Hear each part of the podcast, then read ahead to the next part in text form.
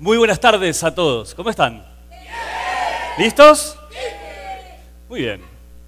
Apple, esa empresa que seguramente muchos de nosotros admiramos y que revolucionó, entre otras cosas, la industria de la música digital y que nos cambió para siempre la manera en que escuchamos música. Seguramente muchos de ustedes tienen aparatitos como estos.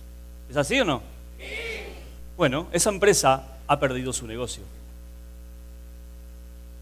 La velocidad del cambio, como está ocurriendo hoy en la comunidad empresarial, está dejando fuera del mercado incluso a empresas de este tamaño. Antes, las empresas grandes se comían a las empresas pequeñas. Hoy, las empresas veloces se están comiendo a las empresas que son más lentas.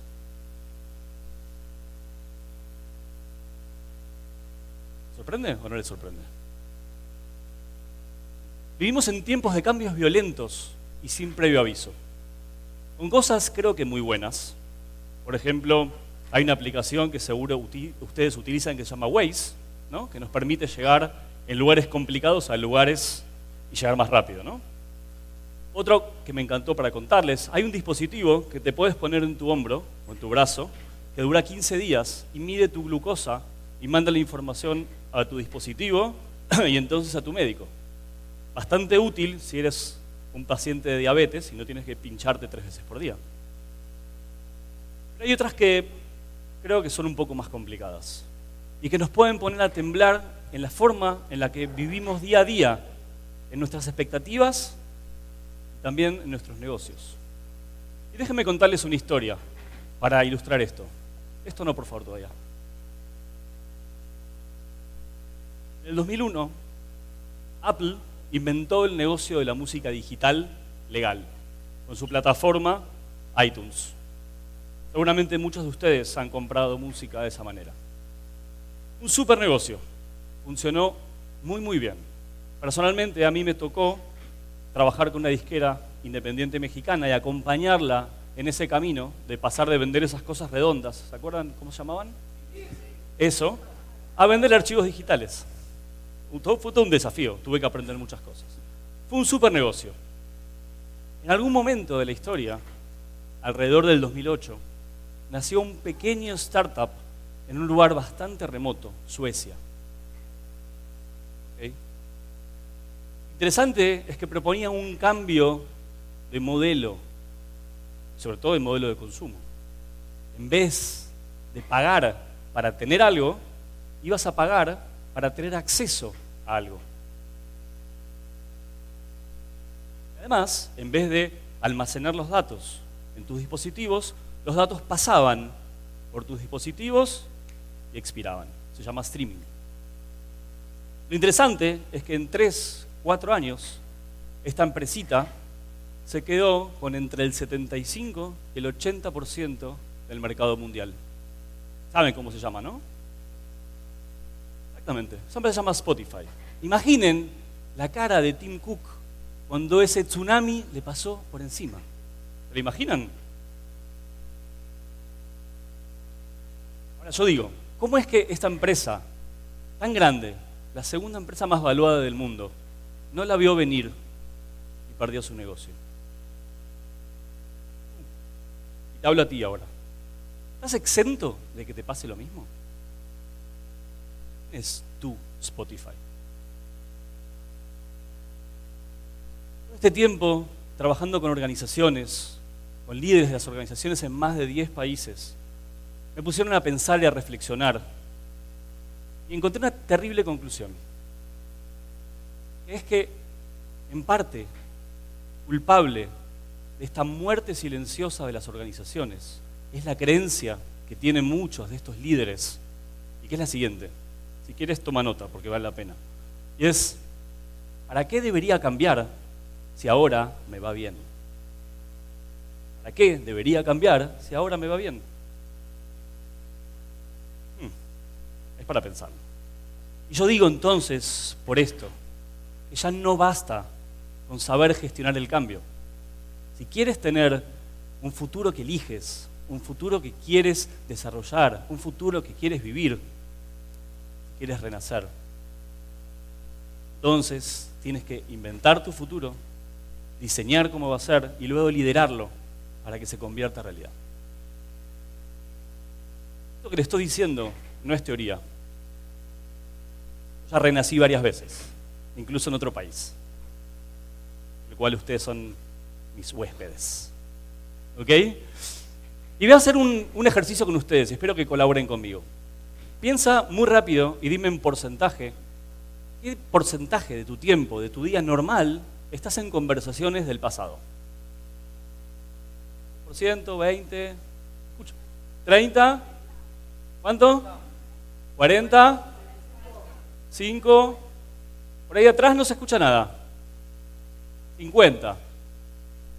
¿Podríamos poner como promedio de sala como un 40? ¿Estarían de acuerdo? Las conversaciones del pasado generalmente son dos. Una de las conversaciones del pasado tiene que ver con la melancolía, con recordar un tiempo que ya no regresa, algo que viví en el pasado y que no va a volver.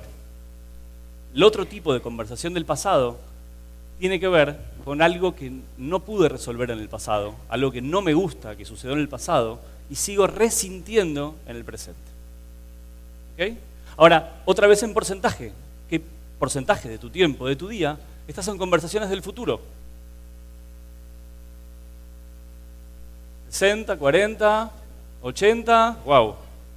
60, ¿qué más por ahí atrás? 50. ¿Podríamos decir que están más o menos cerca del 60%? ¿Sí? En general, esta conversación del futuro que tienes es una conversación especulativa. Si sucede esto, voy a hacer esta otra cosa. Si me dice esto, le voy a decir esta otra cosa. ¿Y qué te genera eso en el cuerpo? Ansiedad, angustia, ¿no? Y esto es interesante porque lo que aprendí viajando por Latinoamérica es que en cada cultura les pega o nos pega en el cuerpo de una manera diferente. ¿Les suena si les digo que en México hay mucha colitis o gastritis? Bueno, en Colombia, por ejemplo, generas mucha jaqueca. En Argentina la gente se queda en la cama. ¿Ok? Entonces, mi pregunta es la siguiente. Si la mitad del tiempo me dijiste que el 40% estás en el pasado y el 60% de tu tiempo estás en el futuro, ¿cuándo estás en el presente? Ahora sí les voy a decir que hay un segundo tipo de conversación del futuro, que tiene que ver no con preocuparme del futuro, sino con ocuparme del futuro. Y esa es la conversación en la que quiero que centremos el resto de esta plática. Hoy estás aquí en el presente, ¿correcto?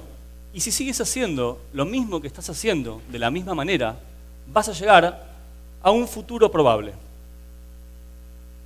Un señor muy inteligente, que creo ya lo nombraron antes, que llamaba Albert Einstein, decía, locura es hacer una y otra vez la misma cosa esperando obtener un resultado diferente. Somos súper especialistas los seres humanos en esto. ¿Ok? Y puede que esto funcione, pero puede que no, que aparezca tu Spotify y te vayas a un futuro que no deseas. Ese futuro donde no lo vas a pasar muy bien. ¿Ok? Entonces, ¿qué nos queda? Y de eso estábamos hablando en vez de preocuparnos del futuro, en vez de reaccionar a las circunstancias, nos ocupemos de inventar, diseñar y luego liderar el futuro. Entonces, en algún momento de tu vida tendrás que hacer algo diferente para conseguir ese futuro que deseas. Lo que yo llamo, para empezar esto, la oportunidad única. ¿Qué quiere decir la oportunidad única? ¿Que hay una única oportunidad? No.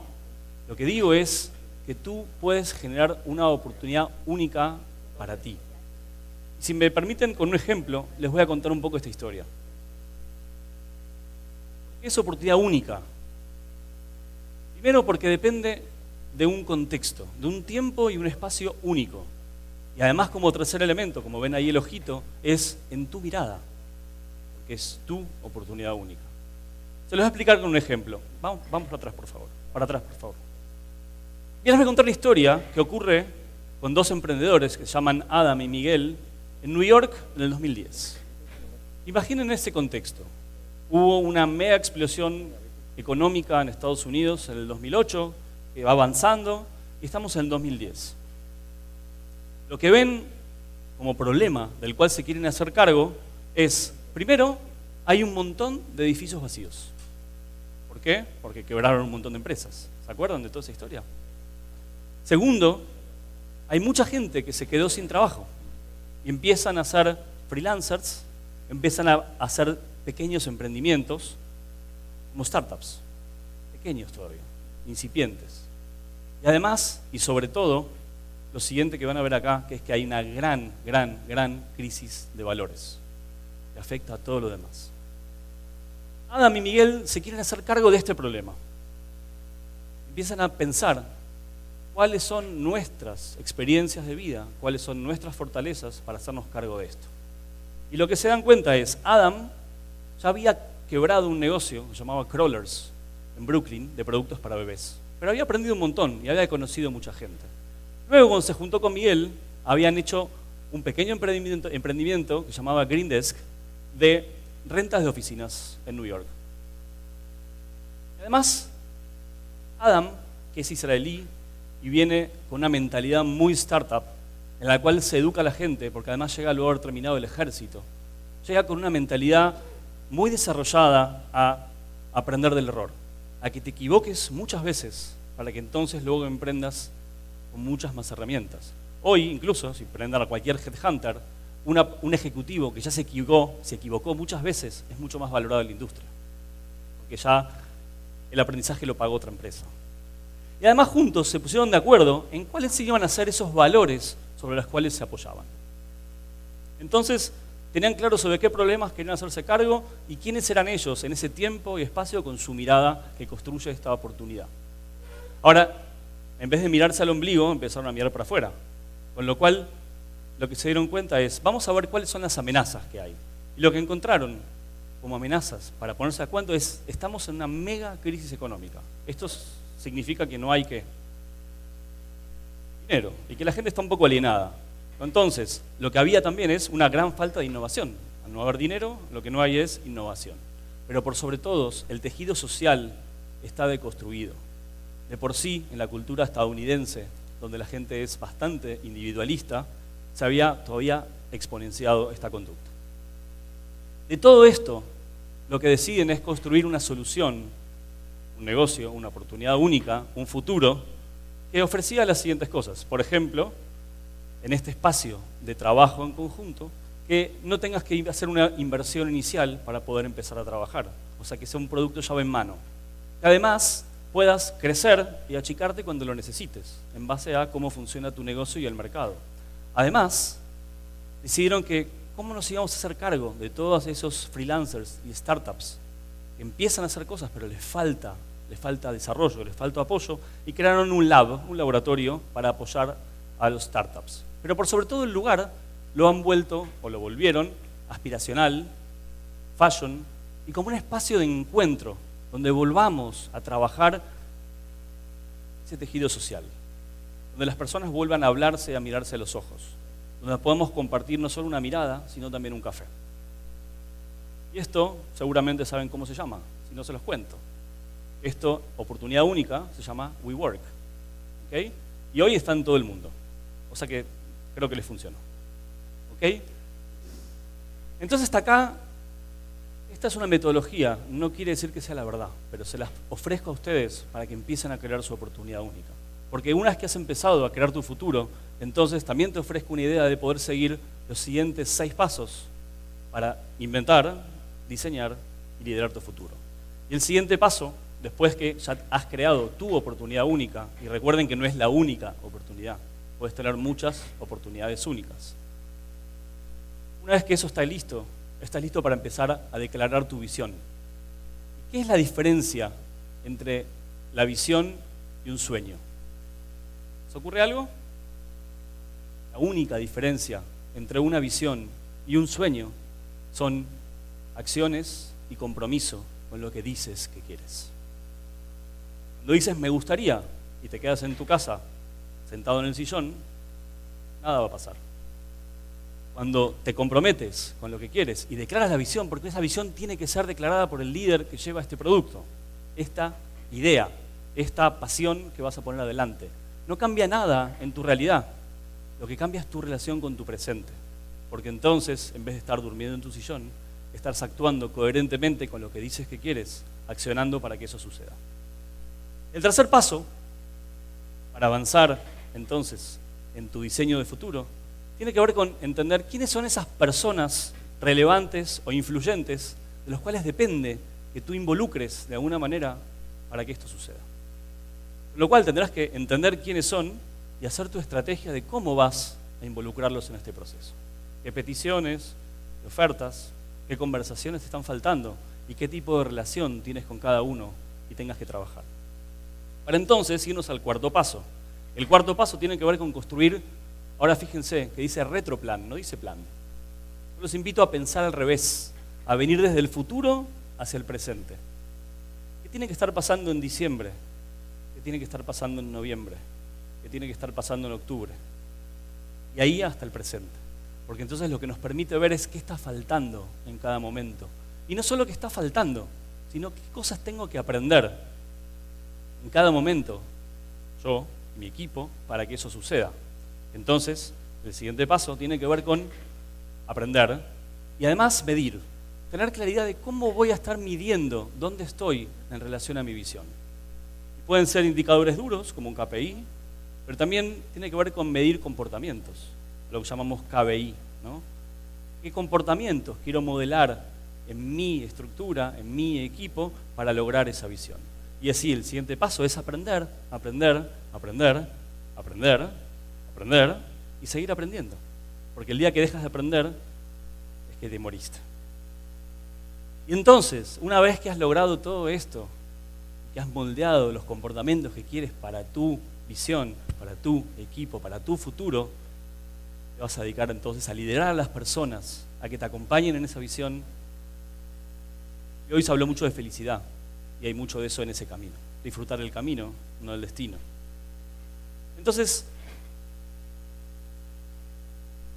esa década en la que Tim Cook siguió el mando de Apple.